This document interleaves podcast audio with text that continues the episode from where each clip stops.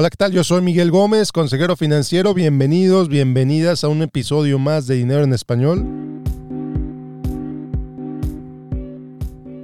El día de hoy te voy a platicar sobre un tema que está en todas las noticias del mundo y cómo lidiar con él. Ucrania y la ignorancia selectiva. Ya para estas fechas, estoy grabando esto el 27 de febrero de 2022. Ya para estas fechas seguramente ya has oído de, lo, de, que está pasando algo en Ucrania.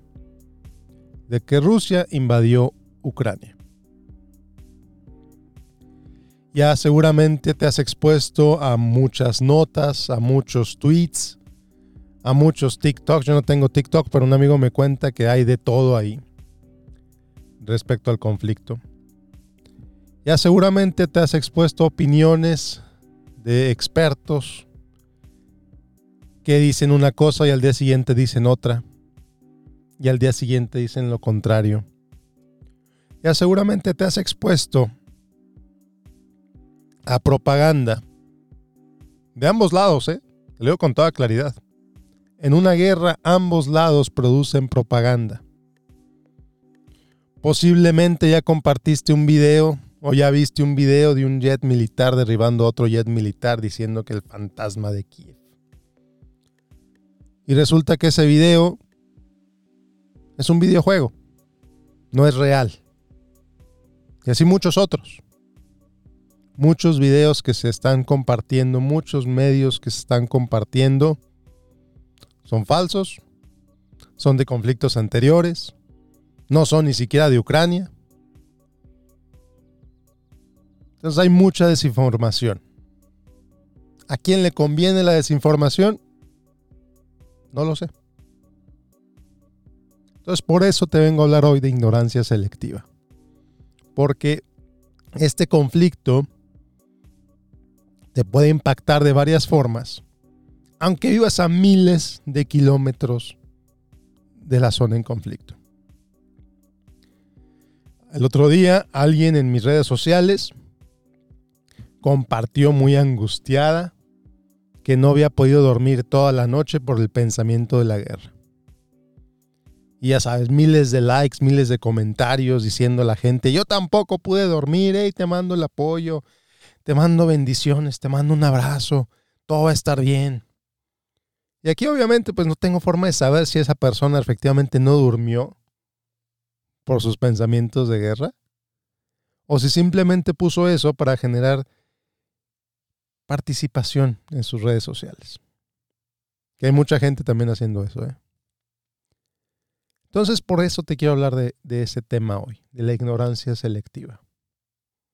Para que tú decidas conscientemente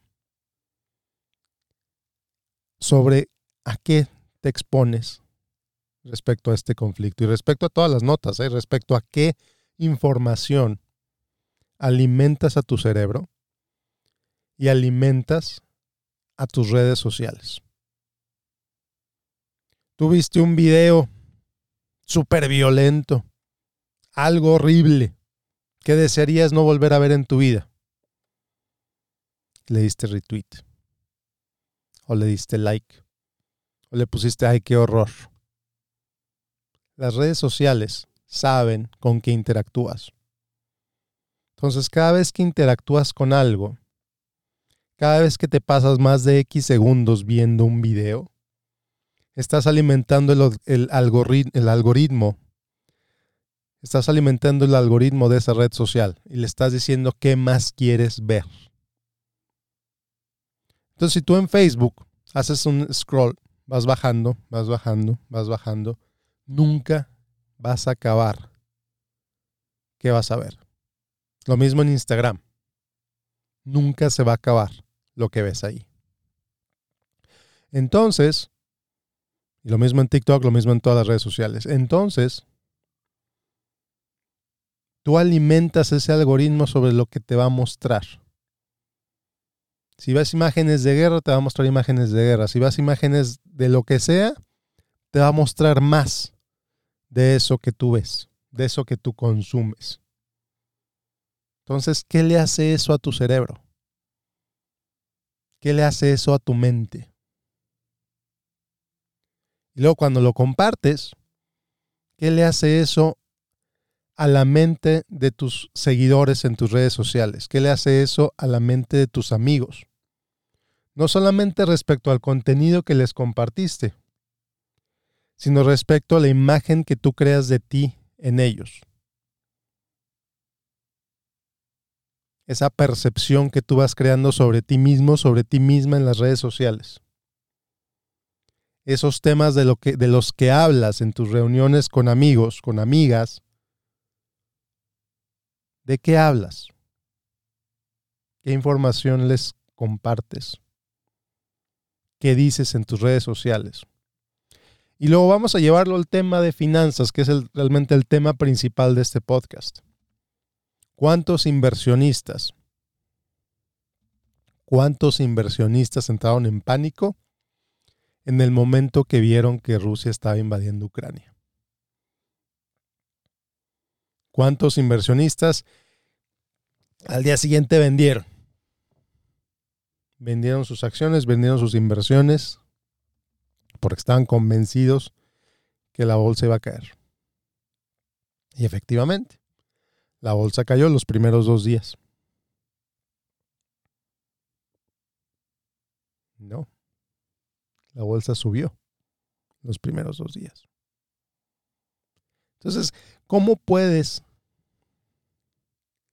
contrastar la opinión que por un lado dicen, oye, Rusia invadió, se va, Rusia invadió, se va a caer la bolsa, viene otra crisis financiera y resulta que la bolsa sube. Y al día siguiente otra vez vuelve a subir. ¿Quiere decir que a la bolsa no le importa la guerra? No.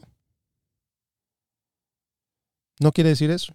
Quiere decir simplemente que la bolsa subió el día que la invasión empezó. Y al día siguiente otra vez. No sé qué va a pasar mañana lunes. No sé qué va a pasar la próxima semana.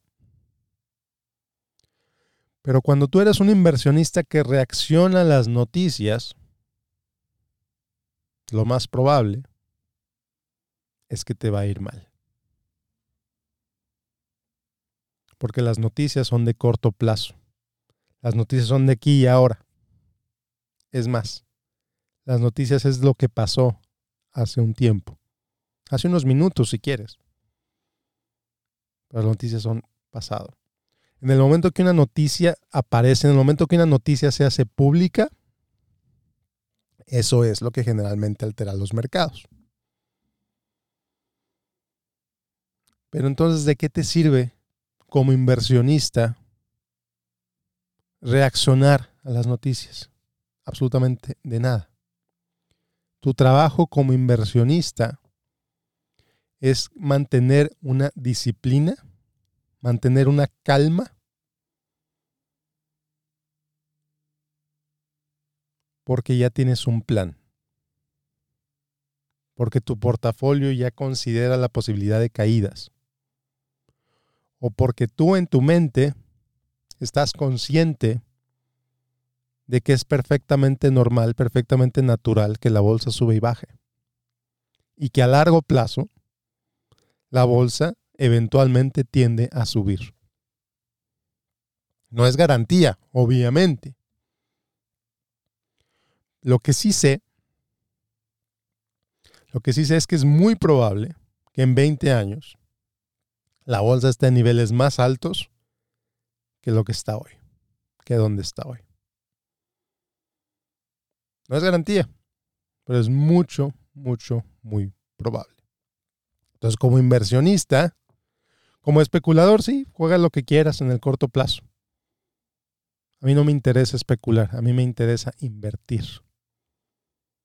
Y una inversión es a largo plazo, considerando las subidas y las bajadas. Para eso es importante la calma.